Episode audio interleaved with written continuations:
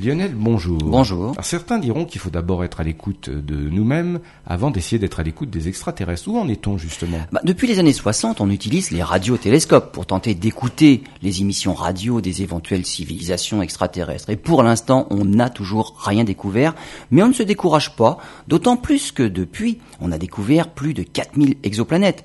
On estime qu'il pourrait y avoir 80 milliards de planètes semblables à la Terre dans notre propre galaxie.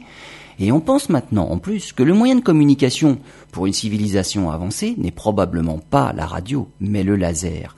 Des faisceaux laser pour communiquer, mais aussi pour se propulser et explorer l'espace. C'est l'objectif de Veritas, un ensemble de quatre télescopes optiques dédiés à l'étude des rayons gamma. Les télescopes ne voient pas directement ces rayons gamma, mais leurs effets dans l'atmosphère terrestre. Si par exemple une impulsion laser de 500 terawatts, comparable aux lasers les plus puissants sur Terre, est émise depuis la célèbre et mystérieuse étoile de Tabi, si une telle impulsion était émise directement vers la Terre, on pourrait la détecter. Et il faut savoir que la plupart des cibles visées par le projet se trouvent à des distances 10 à 100 fois plus proches.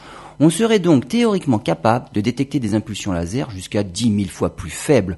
Tous les espoirs sont donc permis pour la surveillance des communications laser des civilisations extraterrestres.